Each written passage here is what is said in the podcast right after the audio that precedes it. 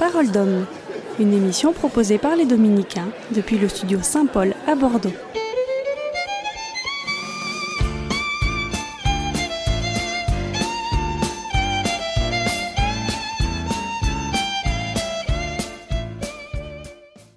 Radio Espérance, bonjour à tous, c'est Marie-Armelle avec vous ce matin en direct du studio Saint-Paul et Dominicain à Bordeaux.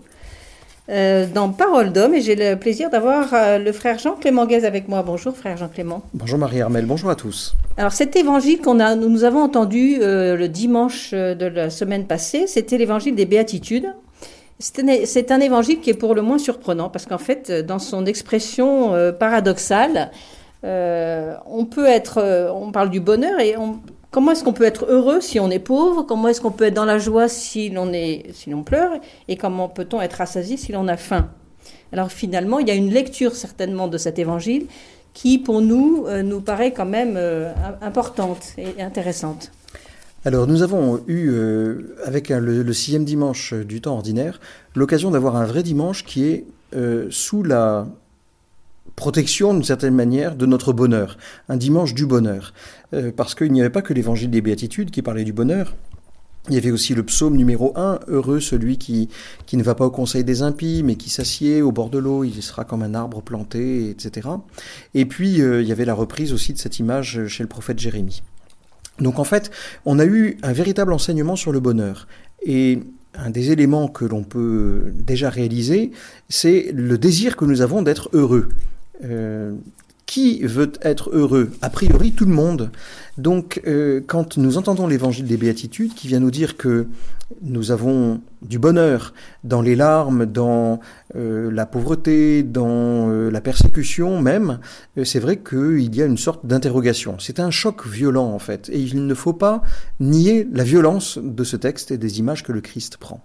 Alors, on passe notre vie, nous, chrétiens et non chrétiens, on passe notre vie à la recherche du bonheur. Euh, est-ce que c'est un bien Alors d'abord, est-ce que c'est un bien? Est-ce qu'il est, inaccessible? Est-ce qu'il est chimérique? Euh, comment, comment répondre à ces questions?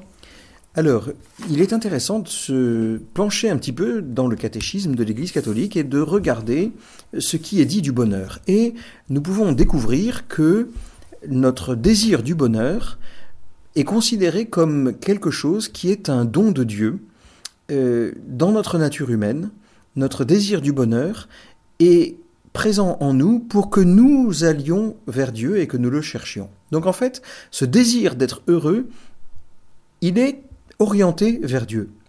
Euh, je suis invité, au long de mon existence, à découvrir que mon bonheur est en Dieu. Et ça veut dire que le bonheur va être du coup dans le relationnel, va être dans l'ordre de ce qui est interpersonnel, et non pas de la possession, par exemple. Je ne peux pas posséder Dieu. En revanche, je peux connaître Dieu, je peux avoir un lien avec lui. Donc le bonheur, d'un point de vue chrétien, c'est euh, la recherche d'une relation personnelle avec Dieu, et nous avons toute notre existence pour conduire cette quête et pour trouver le Seigneur. Alors ce n'est pas nous qui euh, cherchons le bonheur, ou en tout cas qui le trouvons, c'est quelque chose qui nous est offert. En partie, oui. Parce que si Dieu met en nous euh, ce désir d'être heureux, euh, c'est pour que nous puissions satisfaire ce désir, c'est pour que nous puissions réellement être heureux. Il ne s'agit pas juste de chercher à être heureux, il s'agit d'être heureux. Donc, euh, si le Seigneur nous donne ce désir d'être heureux, ça veut dire qu'il y a possibilité pour nous de vivre ce bonheur dès maintenant, dès cette terre, en étant avec le Seigneur, mais aussi avec tout ce que nous pouvons construire dans notre existence qui va être euh, conjoint, qui va être euh, accolé à notre relation avec le Seigneur. Alors c'est un bonheur qui ne sera pas forcément parfait, c'est un bonheur, euh, c'est fait de petits bonheurs ou c'est un, c'est vraiment, on nous promet un bonheur, oui, un bonheur parfait? Euh, le Seigneur nous promet un bonheur parfait, et c'est bien le sens des béatitudes, avec euh, des larmes peut-être aujourd'hui, et puis une joie euh, par la suite. Donc, dans le texte des béatitudes, le Christ vise au-delà de ce que nous connaissons, et il essaye de donner aussi un sens à des choses qui, peut-être pour nous, peuvent paraître ne pas en avoir. Mais s'il y a une aspiration au bonheur, il y a un bonheur qui est éternel, donc qui est commencé dès cette terre et qui continuera par-delà notre mort. Est-ce qu'il faut attendre la, vie éternelle pour jouir de ce bonheur? Alors non, ah, surtout pas.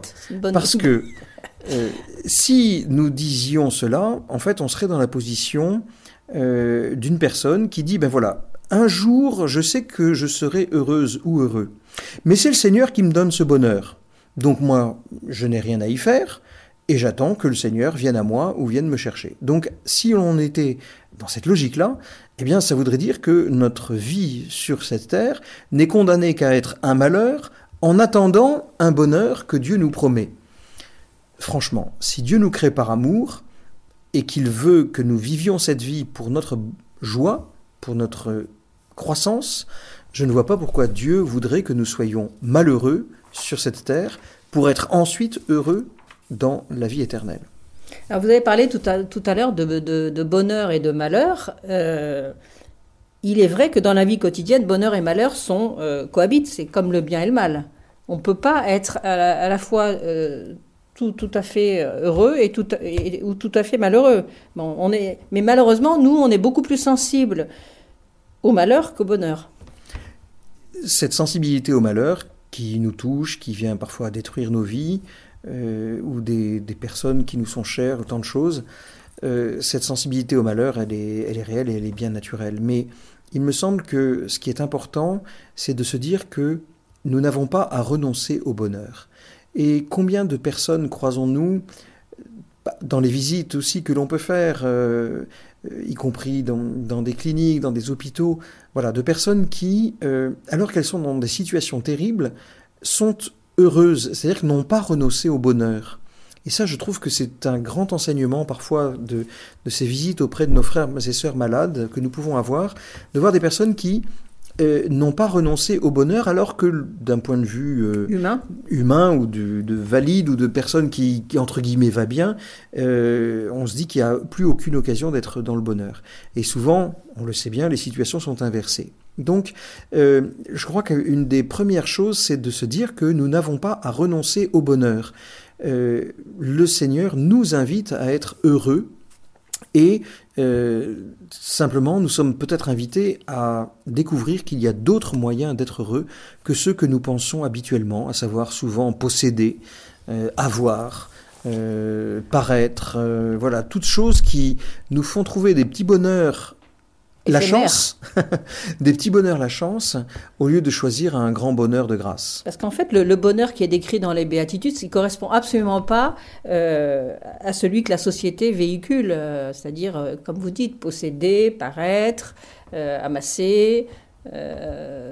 Bon, ne pas, ne, pas vieillir, ne pas être malade, tout, tout ce, la santé, tout, tout ce qu'on peut imaginer qui correspond absolument pas au bonheur dont nous parle euh, le Christ dans les béatitudes. Alors c'est vrai, mais ça veut dire aussi que peut-être euh, nous ne comprenons pas bien ce texte.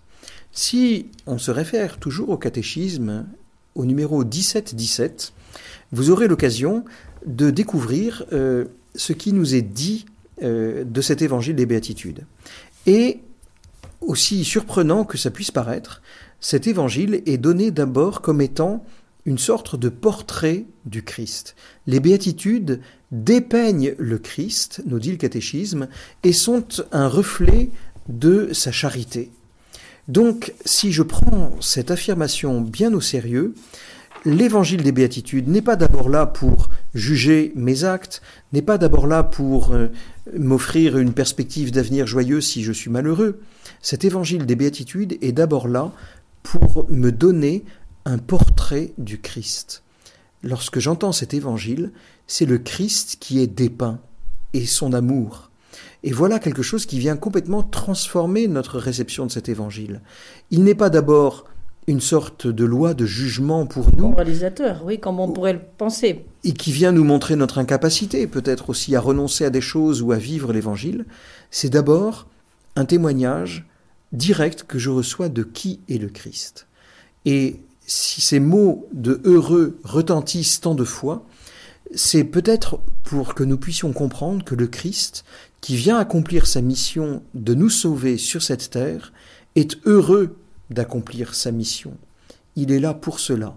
Et ça vient en ricochet renvoyer pour nous cette question qu'est-ce que tu fais, qu'est-ce que tu vis sur cette terre? Es-tu en place dans ta mission, dans ce que tu as à vivre? C'est cela qui te rendra heureux. Parce que dans cet évangile des béatitudes, euh, effectivement, le, début de l'évangile, c'est heureux êtes-vous si, etc. Et puis la deuxième partie, c'est malheureux êtes-vous. Donc là, on se dit, euh, bon, euh, finalement, bah, voilà, euh, c'est un peu une leçon qu'on nous donne parce que si on fait pas ce que ce qu'on nous dit, bah, on n'aura pas, on, ne jouira pas du bonheur éternel ni de la relation que que veut le Christ pour nous. C'est tout à fait vrai. Euh, on peut percevoir effectivement l'évangile des béatitudes comme cela, surtout si l'on prend celui de Saint Luc que nous avons eu donc il y a quelques jours, qui euh, complète la liste des bénédictions heureux heureux par cette liste de malédictions, dans laquelle, d'une manière ou d'une autre, à un moment ou à un autre, nous pouvons tous nous reconnaître. Euh, nous avons tous ri, je pense, à un moment ou à un autre dans notre existence. Euh, et puis, euh, on peut souhaiter que l'on dise du bien de nous. Alors, euh, il y a aussi cette malédiction pour les gens dont on dit du bien. Bon, remarquez que dans l'Église, c'est aujourd'hui difficile d'entendre dire du bien de nous, mais ce trait de l'évangile de Luc vient nous rappeler, me semble-t-il, quels sont les, les moyens, ou le, enfin, les lieux pardon, où le Seigneur nous attend pour que quelque chose dans notre vie s'infléchisse, se tourne vers lui. Voilà. Ne pas être dupe des compliments que l'on nous fait. Ne pas être dupe euh, du caractère euh, euh, permanent des rires ou, des bons moments. Ne pas être dupe de ce qui paraît une réussite immédiate sur cette terre, alors qu'en fait c'est beaucoup plus fragile que cela. Et ce que le Seigneur veut nous donner, lui, c'est un bonheur qui dure, un bonheur solide, un bonheur qui passe par-delà les réussites matérielles euh, ou que sais-je. Mais alors, tous les, petits bonheurs, j'allais dire, les, petits plus de, la vie, de notre vie quotidienne, est-ce qu'il faut s'en séparer? Les biens terrestres, euh, est-ce qu'il faut les oublier? Euh, Tout ce dont on peut jouir au quotidien, est-ce que le Seigneur nous demande de nous en séparer? Il y a jouir de biens terrestres, par exemple. Est-ce que c'est bon Nous savons qu'à l'école du Christ, euh, dans un certain nombre de familles spirituelles, dont les ordres mendiants, euh, le Seigneur nous invite à nous séparer de beaucoup de choses. Euh, pour autant, il faut bien un toit sur la tête, il faut bien s'alimenter, il faut bien se déplacer, se vêtir. Donc, la question, dans la mesure? La question, c'est la mesure, et puis le fait de ne pas se laisser posséder par ce que nous devrions posséder.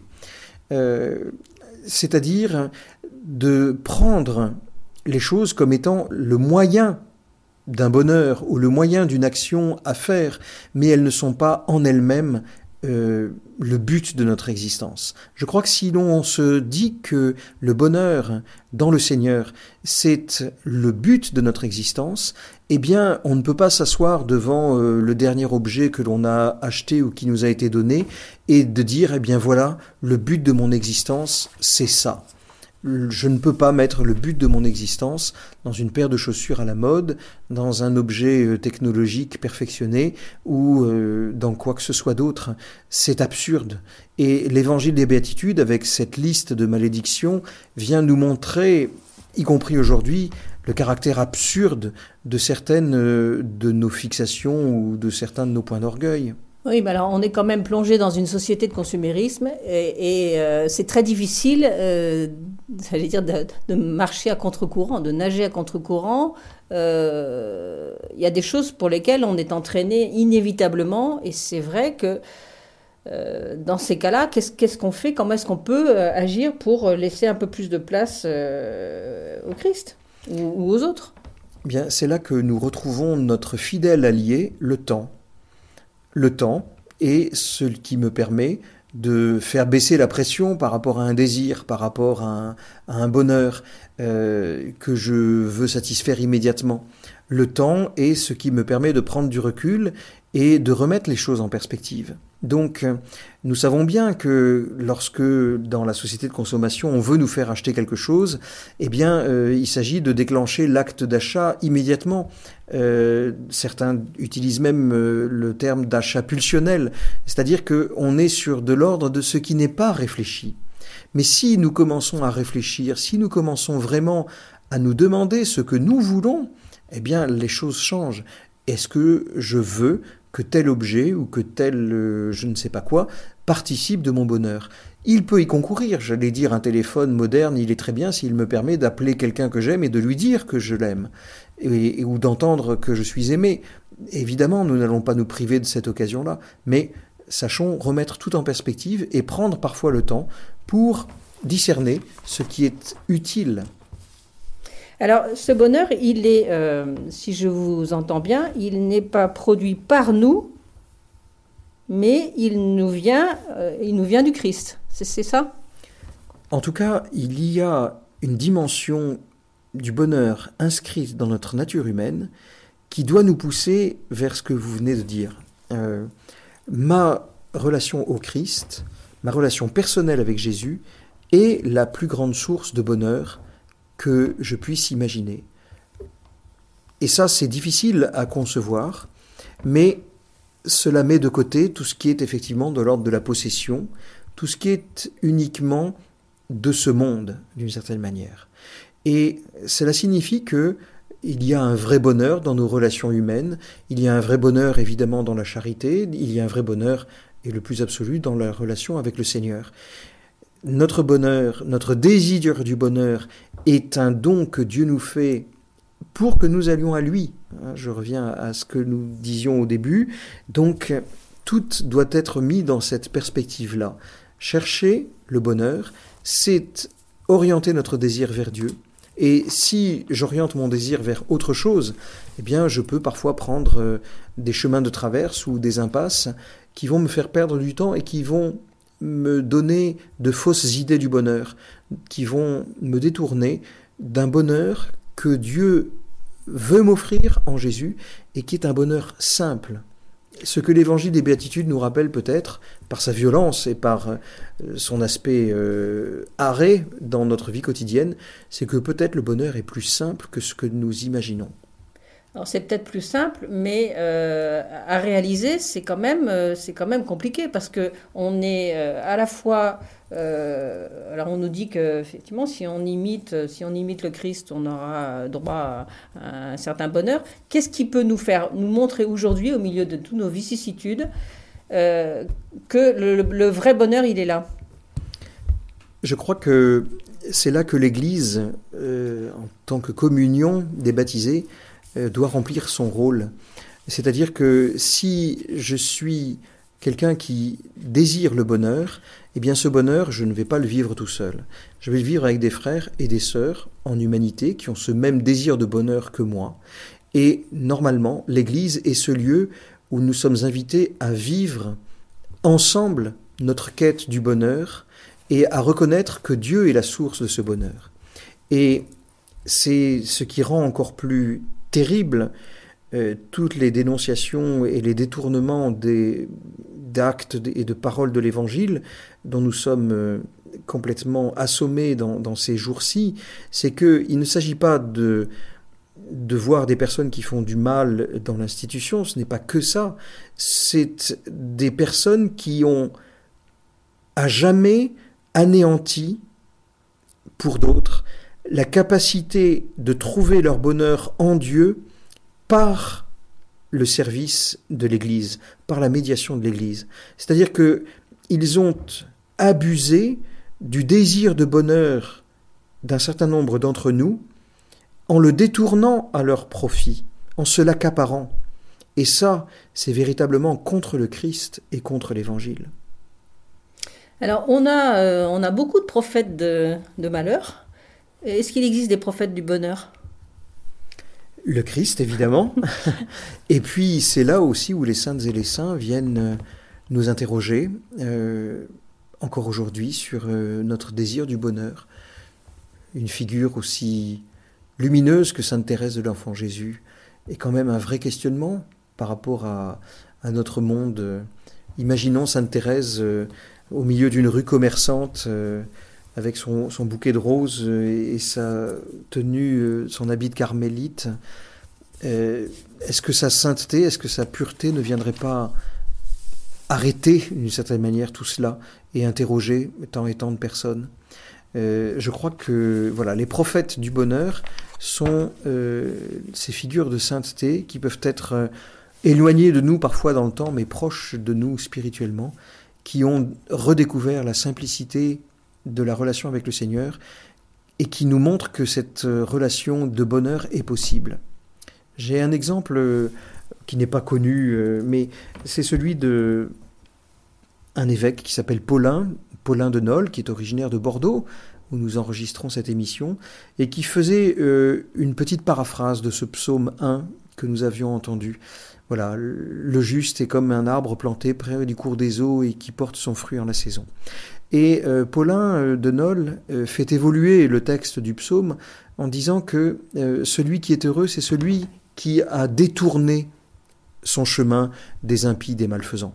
ce qui nous montre peut-être au détour d'un vers de sa poésie, que euh, il y a en chacun de nous cette capacité à réorienter notre existence si nous voyons le bonheur, si nous voyons ce que Dieu veut nous offrir. Ne doutons pas que nous soyons attirés par le bonheur vrai que Dieu nous propose. Ne doutons pas que ce bonheur soit suffisamment fort pour nous détourner de ce qui nous éloigne de Dieu et de ce qui constitue parfois des petits chemins ou des petites traverses de perdition. Si nous avons cette confiance dans la force que le bonheur nous invite à vivre lorsqu'il vient de Dieu, alors je crois que bien des combats spirituels trouveront la force d'être menés et verront leur issue en Dieu se manifester. Alors c'est difficile euh, d'imaginer ça euh, dans, dans, le monde que nous vivons actuel, actuellement. Vous, en avez quand même fait euh, un petit peu allusion en ce qui concerne l'Église et on sait tout à fait à quoi ça, ça, ça se rapporte. comment, voilà j'allais dire, faire confiance aussi euh, aujourd'hui à l'Église. Il y en a beaucoup qui vous diront, bah, on n'a plus confiance en l'Église, on n'a plus confiance en nos prêtres, on n'a plus confiance en nos, évêques. Euh, bon, euh, alors sur qui les chrétiens peuvent-ils s'appuyer, étant donné qu'on est quand même chahuté en ce moment, l'Église est chahutée, le, christianisme est, peut-être un peu, un peu chancelant aussi, il ne faut, pas, faut pas le nier. Donc, c'est, il est difficile pour des chrétiens malgré tout, de se dire, mais si, il y a encore un bonheur euh, qui, est possible, on peut renverser la vapeur, on peut changer les choses.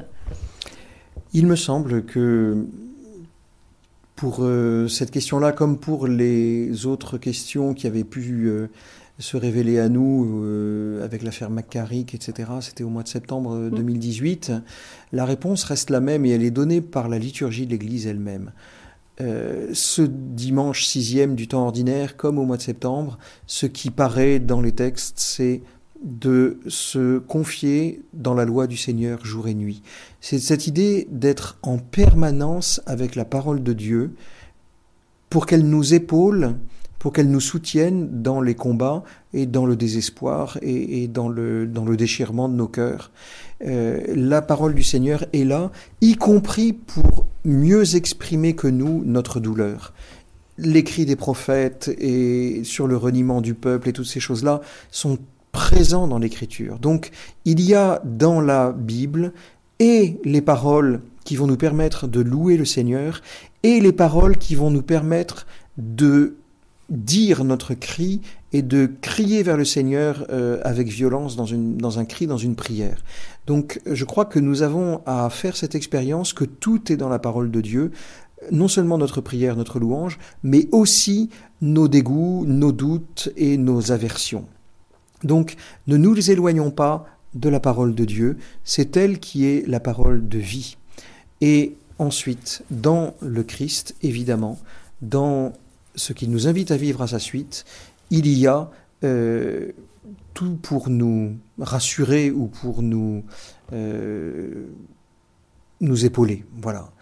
Euh, ensuite, il y a la communauté des frères et sœurs dans le Christ. Et c'est là où l'atteinte est, est la plus dure, c'est de douter que nous puissions être en confiance lorsque nous sommes réunis à deux ou trois par le Seigneur. Voyez, euh, si deux ou trois sont réunis en mon nom, je suis au milieu d'eux, dit le Seigneur. Comment pourrions-nous douter que le Seigneur ne soit pas là ou que sa présence ne soit pas suffisamment forte pour euh, détourner de nous euh, le malin C'est une vraie question. C'est une vraie question. Il faut être vigilant aussi euh, contre toutes choses qui peuvent nous paraître suspectes. Mais s'il y a une confiance qui est possible en ce monde, c'est évidemment en Dieu, dans sa parole et dans ce que le Christ vient nous donner toujours sur cette terre. Donc il faut garder l'espérance euh, malgré tout, même si les apparences euh, sont contre, contre nous. Il faut garder cette espérance que euh, voilà, il faut que notre relation intime avec le Christ soit, soit forte et que nous ne, bon, nous ne tombions pas dans, dans ambiante, dans la, désespérance et, et euh, avec tous ceux qui, qui crient un peu au loup euh, en se disant, ben voilà, c'est foutu. euh.